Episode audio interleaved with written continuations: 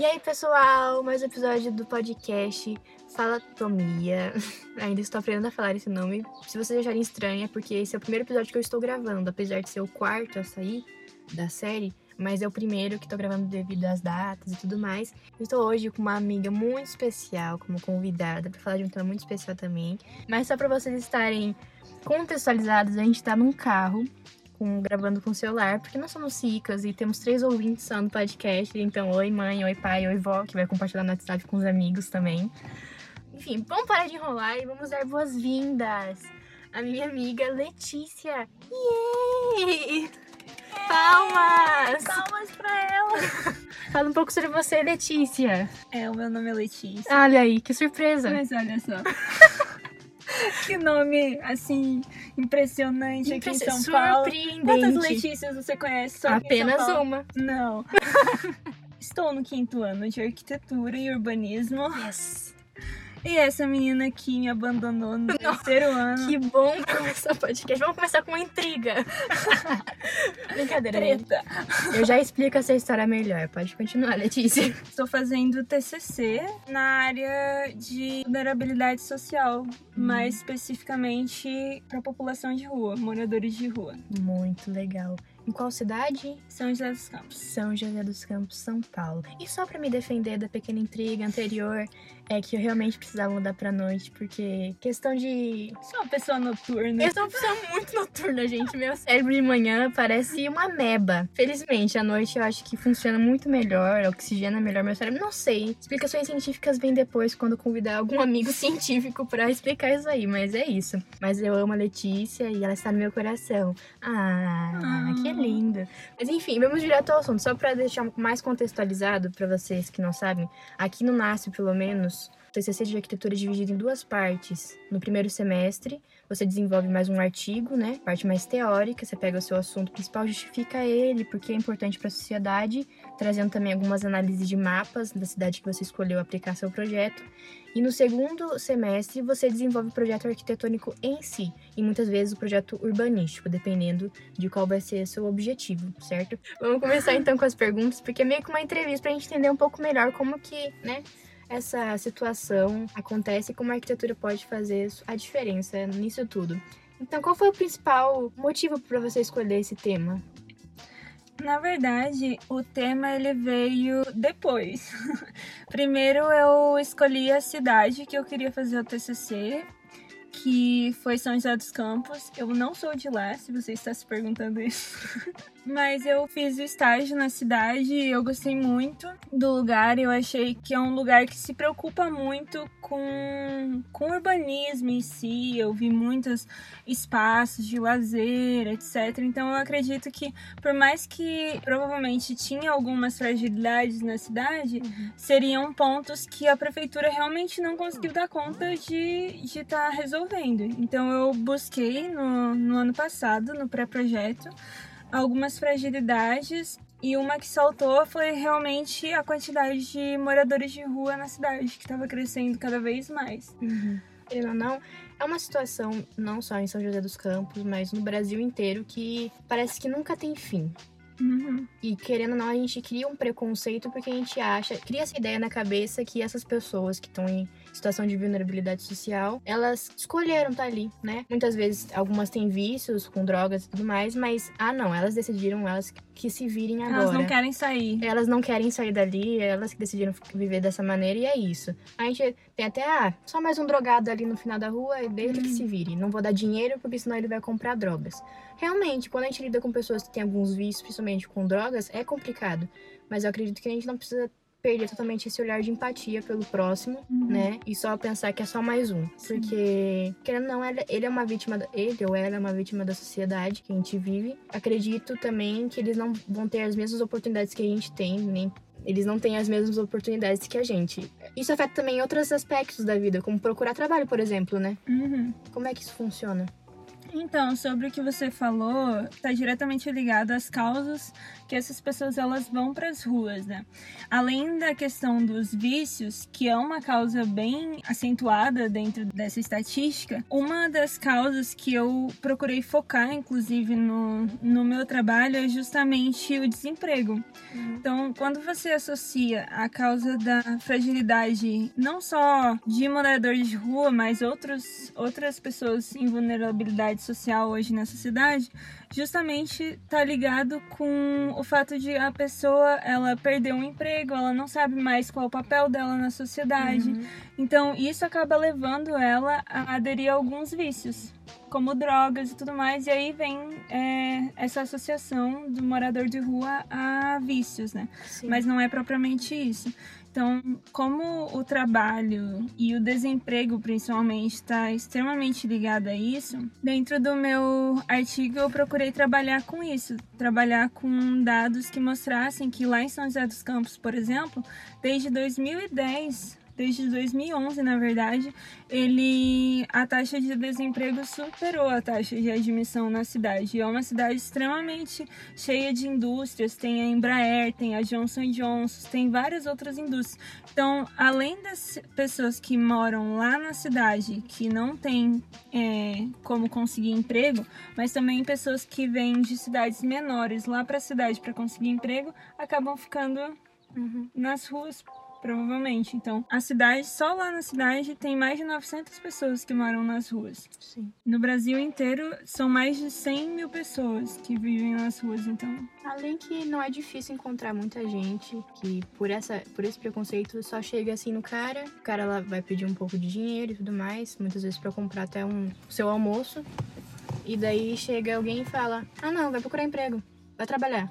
Uhum. Como se fosse fácil, como se uma pessoa que tá nessa vida conseguisse com o seu currículo, se, né, eu posso falar assim, mas chegar no emprego e não ser tiver esse olhar desconfiado do chefe e tudo mais. Você chega lá, eu, você, que vamos ser formados no final do ano, é até um pouco mais fácil encontrar emprego e ganhar um pouco de confiança de um empregador. Mas as pessoas que estão totalmente inseguras nesse trabalho, assim, não sabem para onde ir, estão perdidas, como é que faz? Sim. Não é tão fácil chegar e falar, né?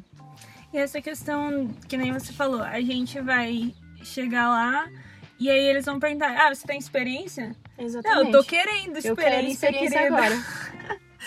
e imagina alguém que provavelmente é, já é uma pessoa adulta, uhum. já é uma uhum. pessoa às vezes de idade, ela não teve muitos trabalhos, ela não teve formação acadêmica, ela não tem nenhum tipo de curso técnico, ela não, sabe, ela vai trabalhar no pesado no máximo uhum. e ainda assim às vezes eles não contratam. E, e ela tá indo atrás. É. Não é por falta de vontade, acredito. Sim. E também, tipo, mesmo as pessoas que moram nas ruas, elas precisam trabalhar com alguma coisa. Elas não só pedem dinheiro. Você acha que ela vai conseguir sobreviver só com migalhas que uhum. uma ou outra pessoa dá? Porque ninguém quer mais dar. Sim. Então, tipo, a maioria deles trabalha com reciclagem, com buscar papel, etc, essas coisas. Uhum. É bem interessante nesse sentido, assim. Uma outra pergunta que eu trouxe aqui pra gente discutir um pouco, principalmente você, né, que tá mais dentro desse assunto do que eu, mas enfim, é que sabendo disso, como você encontrou uma solução para essa vulnerabilidade, né? Uhum. Como que a arquitetura e também o urbanismo em geral entra em ação para ajudar essas pessoas?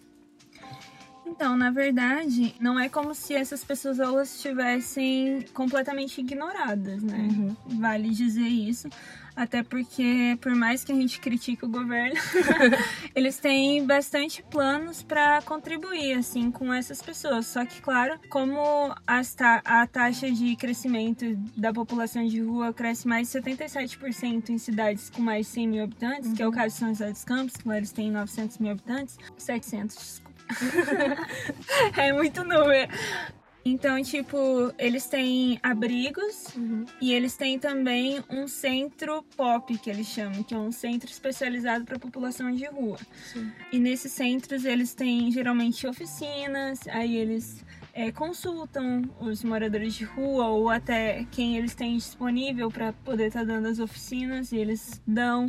Só que assim, mesmo dentro disso, eles não conseguem ajudar todas as pessoas, né? É muita gente. O objetivo do, do meu trabalho, que inclusive foi descobrindo conforme eu fui pesquisando, Essa é a beleza da mudou pesquisa. bastante. Principalmente em arquitetura, porque às vezes você acha, ah, não, vou construir um abrigo, né? É o mais fácil. óbvio. Ou vou construir casa. Eu vi algumas outras pessoas que pegaram esse tema, vão construir casa realmente para moradores de rua, né? Uhum.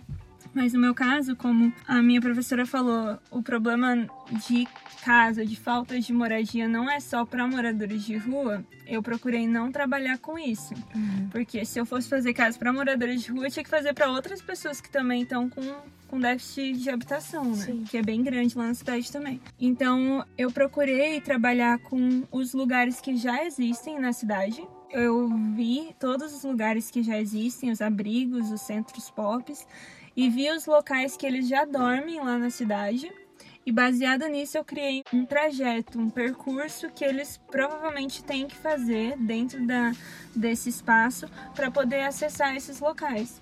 E aí, dentro desse percurso, eu selecionei cinco terrenos que eu possa estar trabalhando uma rede de assistência que apoie a rede de assistência Já social que já existe. Porque querendo ou não, São Jo- São José dos Campos, eu acho que a gente já conversou sobre isso antes. Tem bastante coisa já pra essa área, certo? Tem, tem vários abrigos, abrigos para família, abrigos para mulheres. Uhum. E esse semestre, na verdade, eu fiquei um pouco mais decepcionada, porque, de acordo com o estudo que eles fizeram, o levantamento que eles fizeram na região, eles tinham em torno de uns oito abrigos, mais ou menos. Mas eu tava.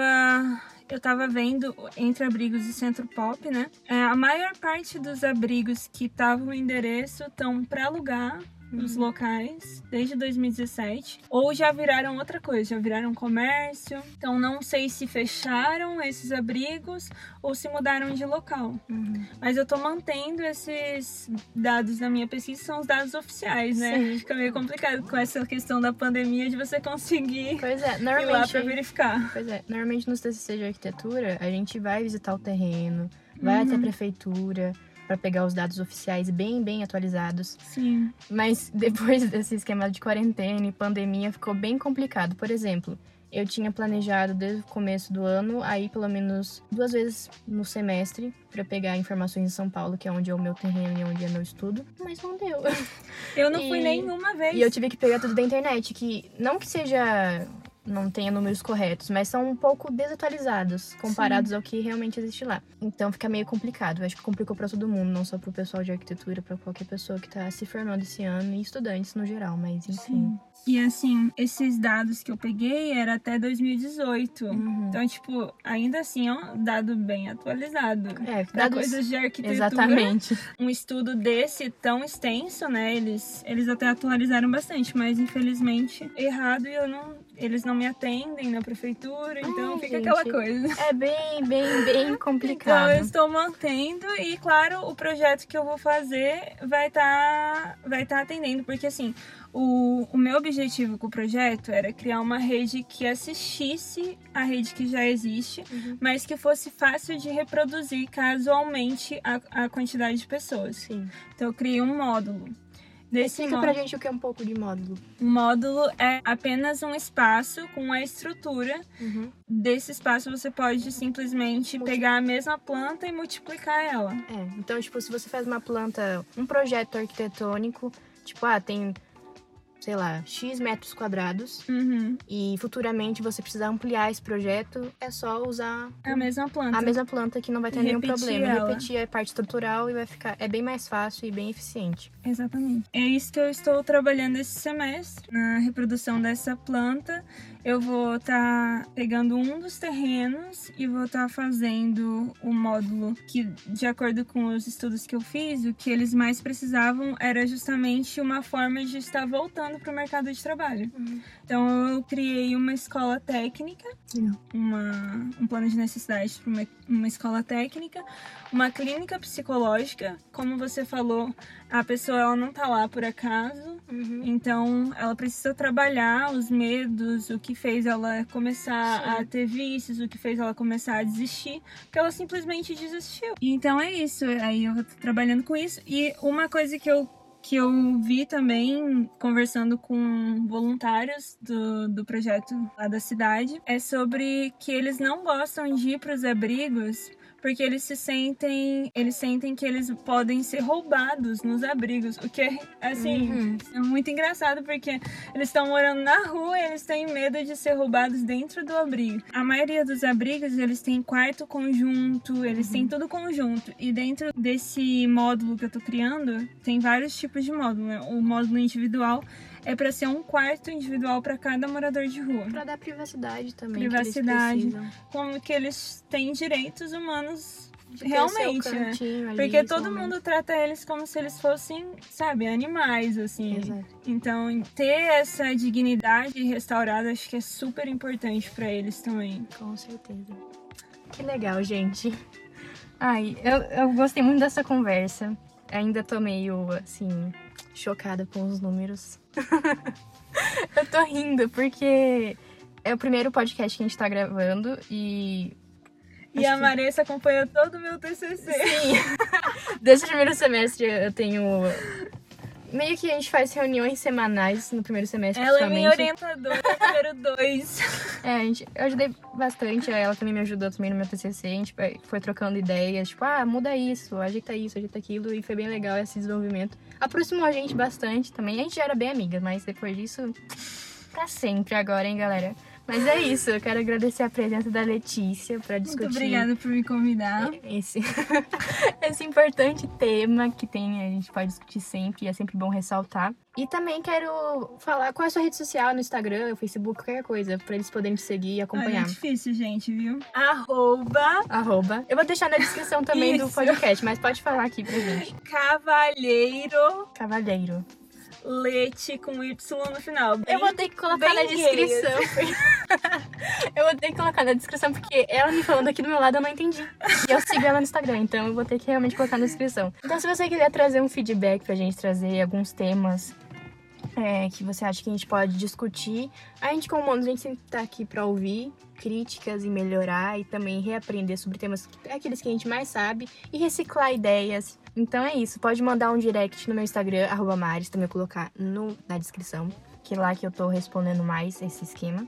Esse foi mais um episódio e até o próximo. Tchauzinho, beijos e abraços! Yes! Gente. Beijos, vó, te amo.